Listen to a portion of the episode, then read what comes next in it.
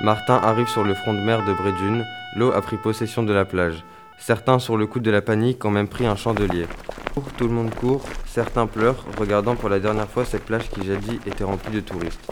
Lui et son équipe vont dans le premier immeuble, rien à déclarer, tout le monde est parti.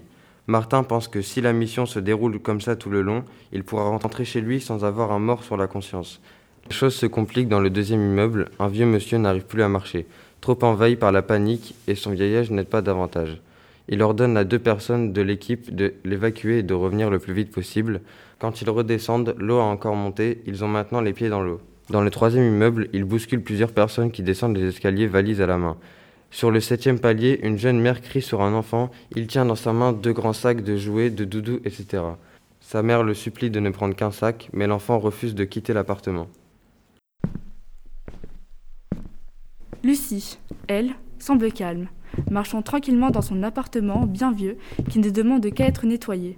Elle le range paisiblement, ne faisant pas attention aux cris qui résonnent à l'extérieur. Elle ouvre son dressing. Chaque habit lui rappelle des souvenirs. Cette jupe grise, elle l'a portée le jour où elle avait fait sa fausse couche. Une triste journée que son défunt mari a transformée en une journée inoubliable. Puis elle tombe sur sa robe de mariage, toute chiffonnée dans un coin de sa penderie. Elle se souvient, quand sur cette plage il avait mis un genou à terre et avait prononcé Veux-tu m'épouser? Six mois plus tard, elle descendait les marches de la mairie, un bouquet de roses blanches à la main droite et la main de son mari dans l'autre. Allant plus profondément dans sa penderie, elle tombe cette fois sur une robe noire, cette robe, elle l'avait portée il y a 26 ans pour son enterrement. Depuis, elle a déménagé dans cet appartement. Quand il arrive au quatrième appartement, il décide de séparer son équipe en groupe de deux afin d'aller plus vite. Il monte l'immeuble en courant, rien n'a l'air étrange. À chaque palier, les portes sont ouvertes, montrant qu'ici les personnes sont parties si vite qu'elles ont oublié de fermer la porte. Son téléphone sonne, c'est sa femme.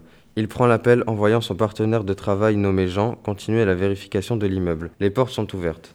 Mais alors qu'il va continuer, il toque une fois, deux fois, mais personne ne répond. Il se dit alors que les gens qui habitent ici ont pris le temps de fermer la porte. Après avoir vérifié les autres étages, il redescend. Martin vient d'éteindre son téléphone, il lui dit qu'il n'avait rien à signaler. Lucie est prête. Son appartement est rangé. Elle place le fauteuil préféré de son mari au milieu de la pièce. Elle s'y assoit avec dans la main une photo de son époux. Elle entend des pas. Déterminée, elle ne sursaute pas quand elle entend quelqu'un toquer une fois, deux fois. Elle ferme les yeux et prend une grande inspiration. Les pas s'éloignent et elle sourit. L'alarme sonne toujours. Elle n'entend plus les cris de ses voisins.